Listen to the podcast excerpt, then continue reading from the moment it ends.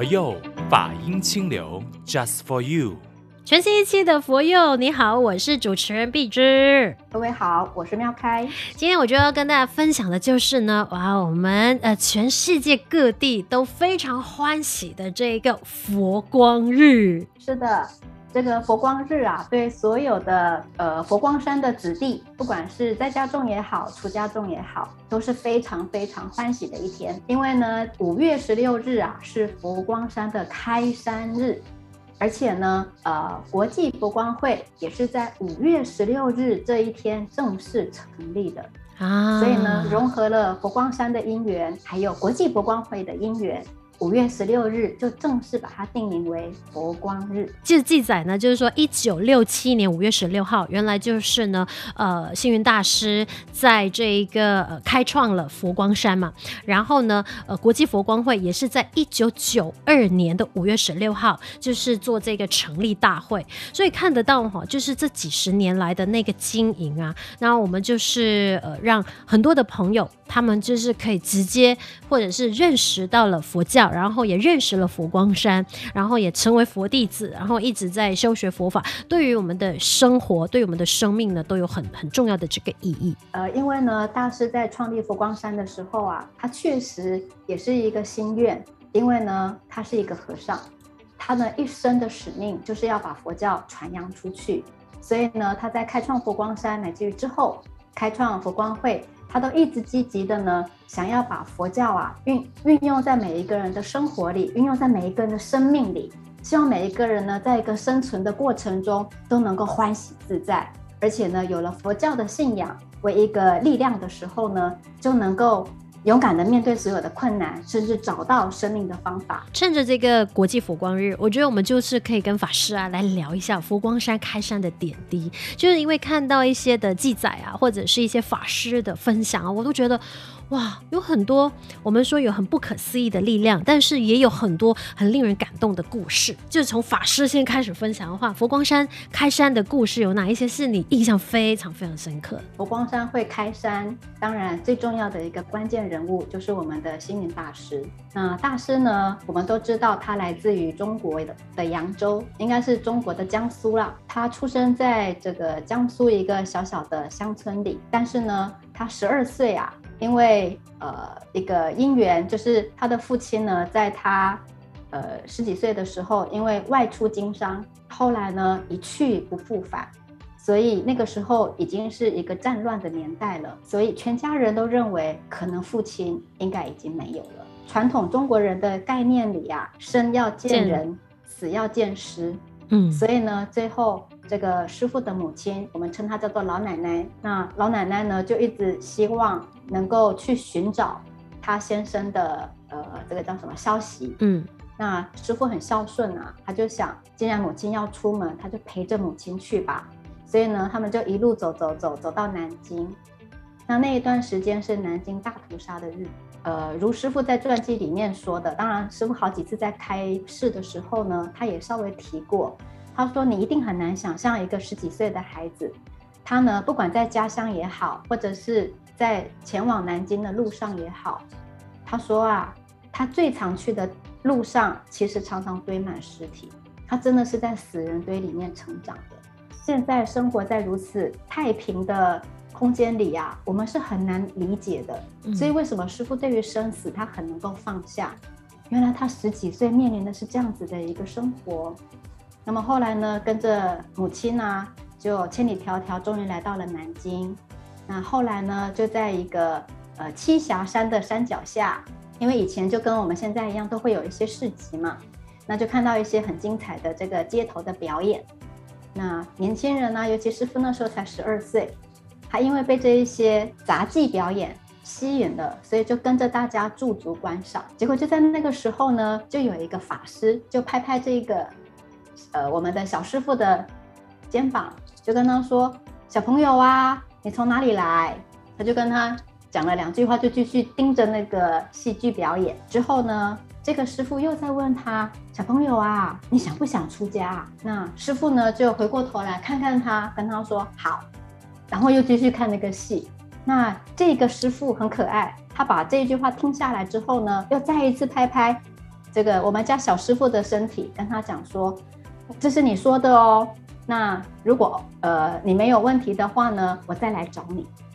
师傅也告诉他 OK，然后继续他看他的戏，然后那一位法师就离开了。结果第二天呢，这个法师就真的登门来找师傅。那那个时候是师傅才十二岁，他就非常的害怕。他说：“糟糕，确实是我承诺的。那人家现在要带我出家了耶，那我必须要让我的母亲知道。”这个师傅呢，就赶快跟他的母亲说昨天的一个状况。他说：“不管我是有心还是无心，可是我已经承诺人家了。我既然承诺，我就一定要做到。所以母亲，你不可以把我留下来。”哇，这个妈妈想，你才十二岁耶，你怎么可以自己做决定？不行。老奶奶呢，就想着各种的方式。就是要拒绝让师傅走出家这条路，可是师傅很坚决，我要信守承诺，就这个四个字，成就了星云大师一生弘法的坚定的信仰。所以呢，不管老奶奶怎么带着师傅回到这个栖霞山，我们的祖庭大觉寺呢，跟着这个智开上人，就是师傅的父师傅啊，跟他用尽任何理由，我们家的师傅就是星云大师，都一再强调。是我自己承诺要出家的，妈妈你不可以阻挠我。当然，我觉得我们的师公就是智开上人也很开明啊。当然呢，就也给呃老奶奶一些让她放心的地方啦。最后就告诉她，平常在家里可能吃不饱穿不暖，连读书的机会都没有。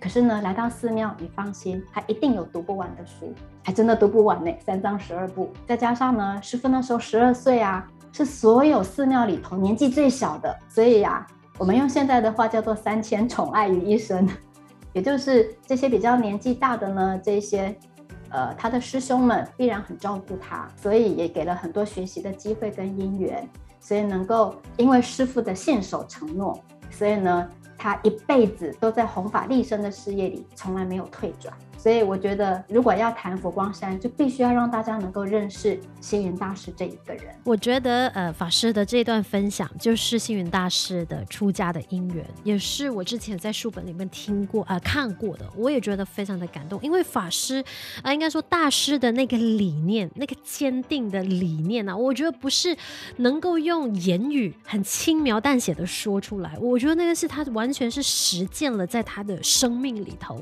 乃至千呃。就是坚定到如此，到后来呢，就是经过重重的困难，开创了佛光山。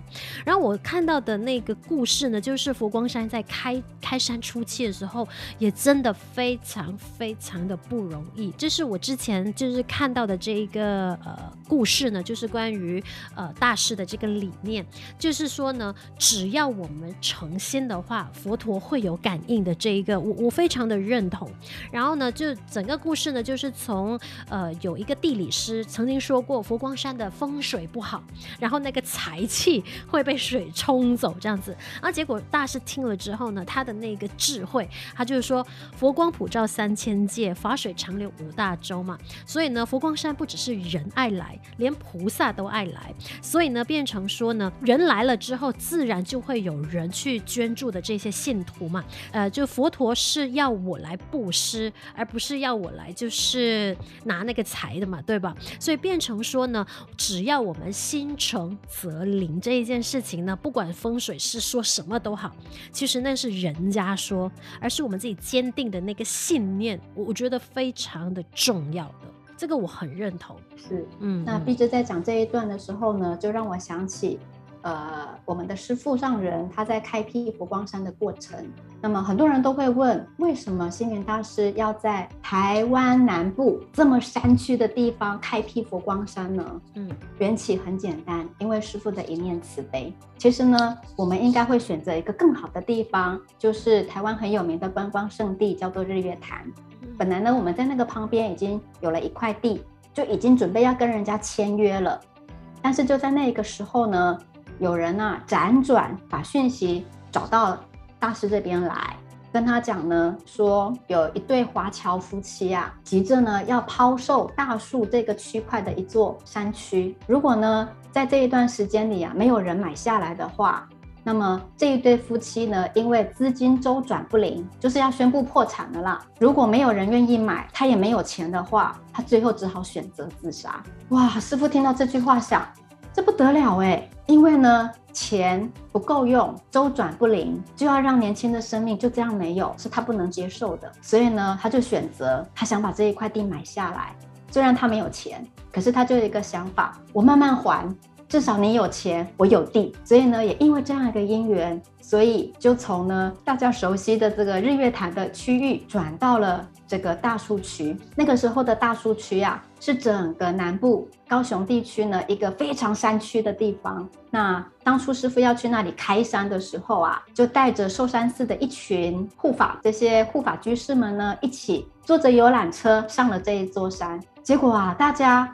看到那个 bus 停下来的当下呢，竟然没有人要下车。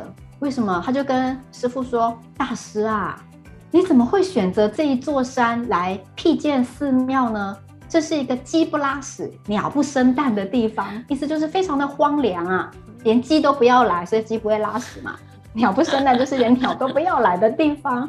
满眼看过去，整片都是竹林，这样子一个地方怎么建寺？而且。”在信徒的感觉里看不到未来，结果我们家的师傅好可爱哦。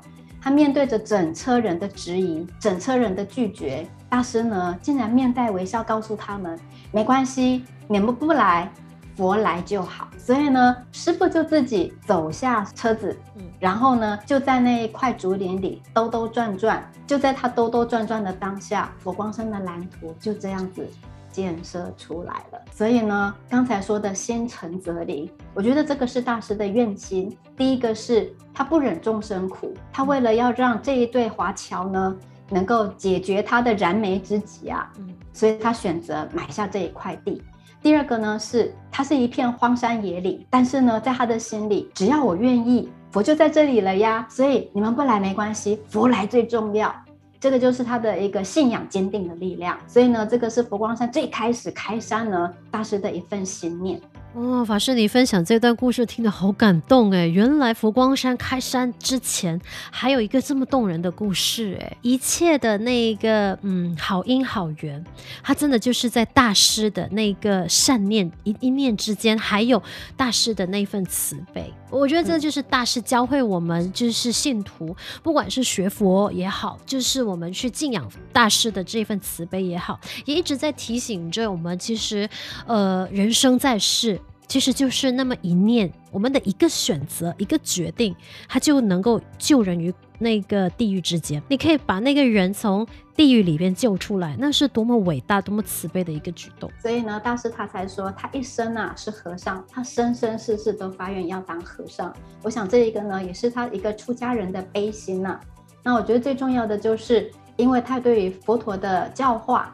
他呢铭记在自己的心里，所以呢，他以身为佛陀的使使者为荣。嗯，所以呢，回到刚刚提到的开创佛光山，老师说，其实大师他一路以来啊，都是用他的身教跟言教感动了非常多的人，一起来成就佛光山的开辟。那如果说要提到佛光山开山的故事的话呢，除了师傅的精神之外，其实我还想要分享一个故事。我们都知道啊，要建筑一个家好了，我们要盖一个房子，一定要有人先画一个草图啊，然后呢，再去找相关的人把房子盖起来啊。那当然，这个中间就需要购买很多的材料啦、物品啊，还要拉水电等等的。全世界都是一样。小到盖一个房子，盖大到盖一座寺庙，或者盖一个社区的规划，都必然要有这一些条件。那那个时候啊，大师看完了这一座荒山野岭之后啊，不是说他的蓝图就在他的心目中了吗？嗯，然后他就辗转找到了一个学校的，就是专门从事建筑的一个老师，请他呢依照他心目中的一个蓝图啊。请老师把这个蓝图画出来，结果这个蓝图我要告诉大家哦，跟现在的佛光山两个交叠在一起，它的相似度高达七成。嗯，你看大师那个时候的愿景有多高？好，那我再跳出来，这个大师的愿景影响了多少的人呢？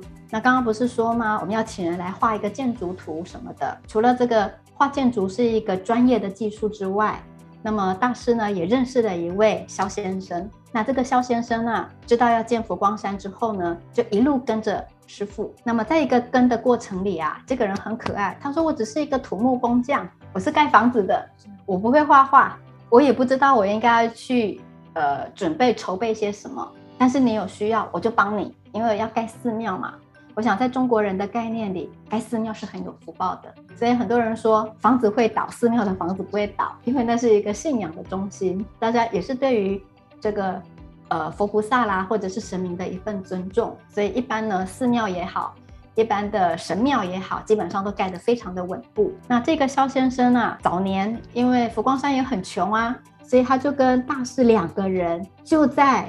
这个草地上有没有拿着一根树枝哦？就这样画来画去，画来画去，把每一个建筑物把它画出来。那这个肖先生啊，也被大师的那一种毅力跟精神感动，所以呢，他们两个就从蹲在土地上画建筑图哦。一路画画画画到整个佛光山新建完成，到现在已经传承到第二代，继续为佛光山做相关的土木的规划。我想这个呢，就是大师的一份精神力，感动了这么一个人。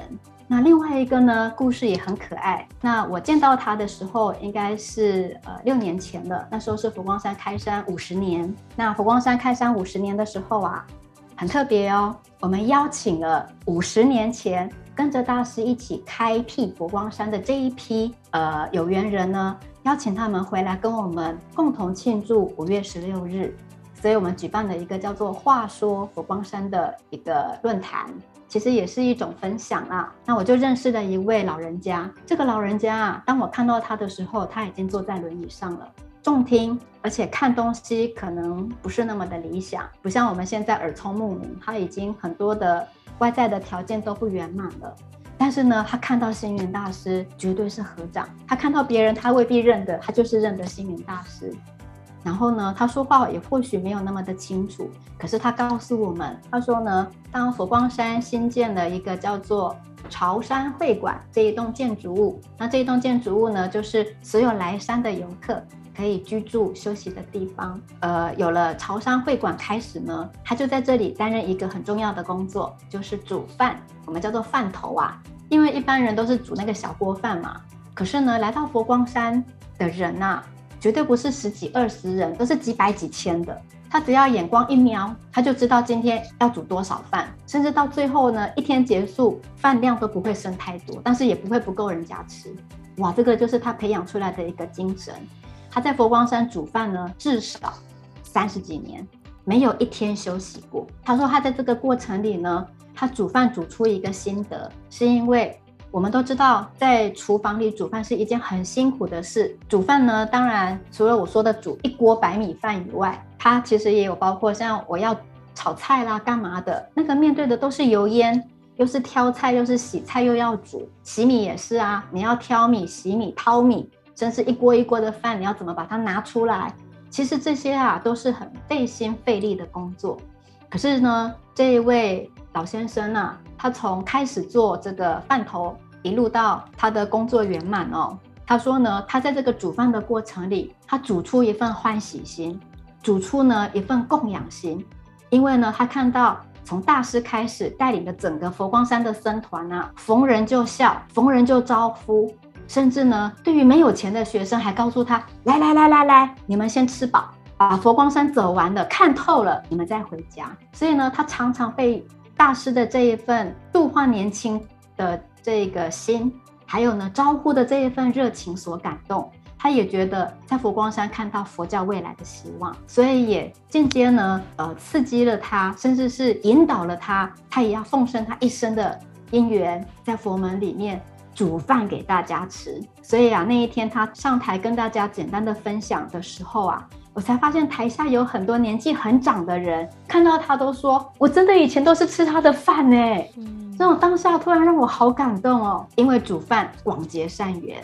哦，这这段故事法师听了，我真的觉得心里面好感动，就是因为那个大师当年的一份那份慈悲。于是呢，就很多人我们数以万计，完全没有办法再去追踪回的那些感动，那些那些好因好缘。那我当然，如果说分享我自己的话，我也是佛光儿童啊。当时候佛光山来马来西亚呃建的第一所道场就在我家附近，然后我们就有这样子的一个因缘，妈妈就带我去上儿童佛学班，然后我妈妈他们就是呃就是佛寺有办法会的话就去参与，所以变成说呢，诶。当年的佛光儿童到现在还在为就是佛教服务的话，我就觉得说那个因缘的那个不可思议的力量，也造就了我的人生。所以我一直觉得说，哦，真的，当年谢谢谢谢法师，谢谢星星云大师，还有佛光山，就是把这个好因好缘带来马来西亚。然后也成就了我我未来的人生，真的真的就是很感动的。我们能够选择在佛光山出家，甚至呢能够依止星云大师作为一个出家人，我觉得我们真的是全世界最幸福的一群。没有错，很多人都说，哎呀，你在佛光山有什么修行啊？每天除了办活动就是办活动啊。我也很好奇，很想反问大家。请问什么是修行？真正的修行，真的只有坐在蒲团上，眼观鼻，鼻观心吗？因为人间佛教，或者是佛教即生活，生活即佛法。其实我们的修行就是在生活里边修，外在的那一个所谓的忙碌不忙碌，办活动不办活动，都是一种修行。但是这个忙、嗯、忙碌就是一种营养，就是一种让我们直接可以实践佛法的一个生活模式。嗯，因为呢，我们在办活动的过程里啊，在办活动呢，一定要分各个组别，每一个组别呢也有各自的活动要忙。例如，诶，今天我假设我有五百个小朋友要回来山上参加所谓的大会师，那五百个孩子他们要吃什么？什么时候吃？如果遇到他们挑食的怎么办？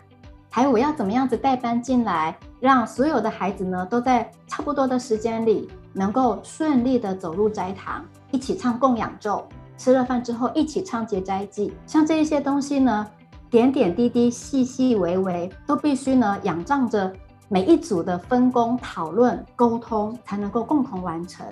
那么在这个过程里呢，我们可能会遇到不同的想法、不同的解决方案。那么我们是选择接受，还是我们选择拒绝？或者我要怎么样子，在遇到困难的时候不要生气，我要想办法去解决问题。所以我觉得真正的修行在哪里？在人我之间。嗯，真正的活动才能够逼出我们自己找到修持的答案。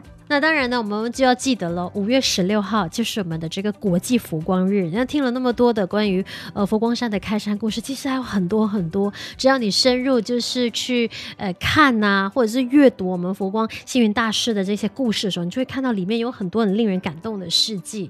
对，然后也可以学习呃，就是星云大师的这份慈悲跟他的这个理念。如果说到国际佛光日，那其实你是佛光人，嗯，你就要记得这个节日的一个很棒的活。活动就是全球抄经日，应该是缘起于二零一九年。嗯，好，一来确实是为了纪念佛光山开山，在二零一九年的时候已经圆满了五十四年。那么一来呢，从佛光山的角度，当然非常谢谢全球佛光人对于呃师父上人理念的认同，还有加上大家身体力行，所以呢可以让人间佛教啊。能够立足台湾，放眼全世界，甚至能够慢慢在国际化的当下开始落实所谓的本土化。那么在这样一个因缘里呢，大家就会想，我在五月十六日，我到底可以做什么呢？所以啊，佛光山就决定五月十六日这一天呢，我们一样办活动，但是这个活动啊，是所有的佛光人一起来犒赏自己。嗯，犒赏自己做什么？我们一起来办全球的抄经活动。这个经典有很多啊，三藏十二部，什么都是经典，所以我们就选择最短的心经。为什么？因为心经告诉我们的就是，你能不能常常观自己在不在？你如果观自己在了，恭喜你，你就是观自在菩萨。哦，啊，这个只是一个简单的说啦。其实呢，它就是要告诉我们，般若性空的智慧在哪里呢？在我的生命里，在人我之间的相处里。甚至呢，在我所有的一个读书、工作、吃饭、睡觉，都是我要去修行的地方。所以呢，透过这个超心经啊，能够超出生命的智慧，也能够超出呢对于佛法的认知。那更重要的就是，我们希望呢，在抄经的当下，不但为自己祈福，也可以安住自己的心。那更重要的是，再把这个抄经的功德回向给全世界的人，希望大家都能够福慧增长、平安吉祥。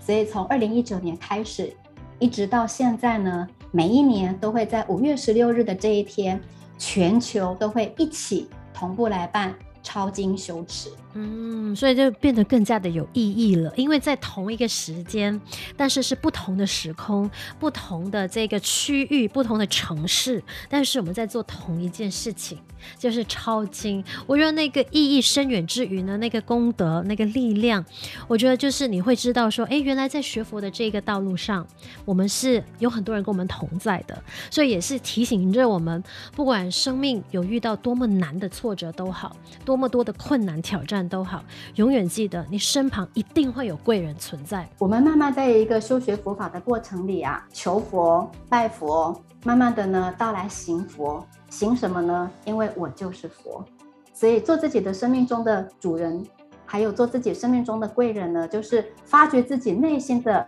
佛性，就是要把自己的贪嗔痴，把自己的无名烦恼，在一个修持的过程里，把它逐一。拿掉，那么慢慢的，你的佛性就会彰显。那么我们不就是当下可以做自己生命中的主人了吗？呃，我非常认同法师说的这个，就是星云大师常提醒我们的：我是佛，我是佛，我是佛。我们就是慢慢的去学习，希望各位呢都是能够呢，呃，增长智慧，然后让自己真的就是修学到佛陀。给我们的这个叫法，让我们跟真的就是好好的去面对我们的人生。所以呢，今天选来的这首歌，我觉得因为五月十六号是国际佛光日，所以呢，选了这一首《佛光山之歌》。当我们听到这个佛光山的故事的时候呢，听到这首歌，哦，真的感动更深了。因为我们知道它当中得来不易，而且是有很多的因缘一起去成就的。大师告诉我们，真正的修行呢，可以八宗兼弘，嗯，甚至呢，在日常生活里，我们如何界定会三学增上，如果可以的话呢，那么把它运用在我们的生命里。相信大家啊都能够找出生命突破困难的方法，这也是呢把佛光山开山的精神拿来运用在我们的日常生活里。希望呢开山有成的概念也能够帮助大家破除一切的烦恼，度尽一切苦厄。嗯，当你面对生活有很多的挑战或者是想不通的问题的时候，请你线上收听我们的佛佑，很可能就可以从法师啊或者是其他的节目当中呢听到一句啊。让你当头棒喝的一个提醒，那就是我们的功德无量了。所以你可以透过 Spotify、Apple Podcast 啊、SoundOn 呢线上收听我们的佛佑。同时，你有兴趣赞助佛佑 Podcast 的话，也欢迎你联系佛光山的任何一所道场。永远记得，有人的地方就有佛法，有佛法就有佛光人的存在。只要你愿意寻求帮助，佛光人藏在你左右。好，送上这一首歌《佛光山之歌》，我是主持人碧直。我是妙开，祝福各位平安吉祥。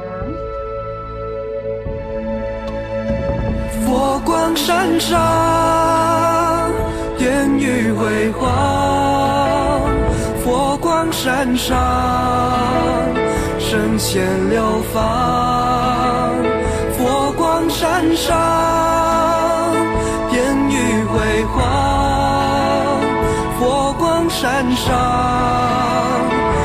圣贤流芳，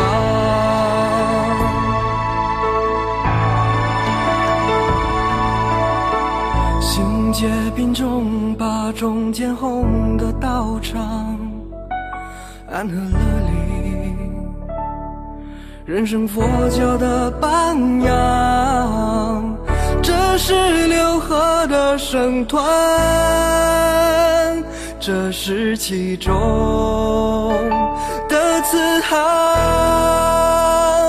佛光闪闪，烟雨辉煌。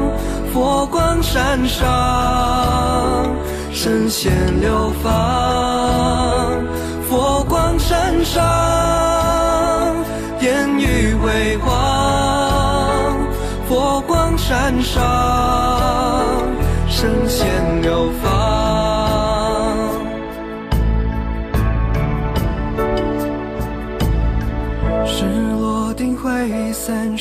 城上的道场，背着怨气，四大名山的榜样，这是灵山的再现，这是志愿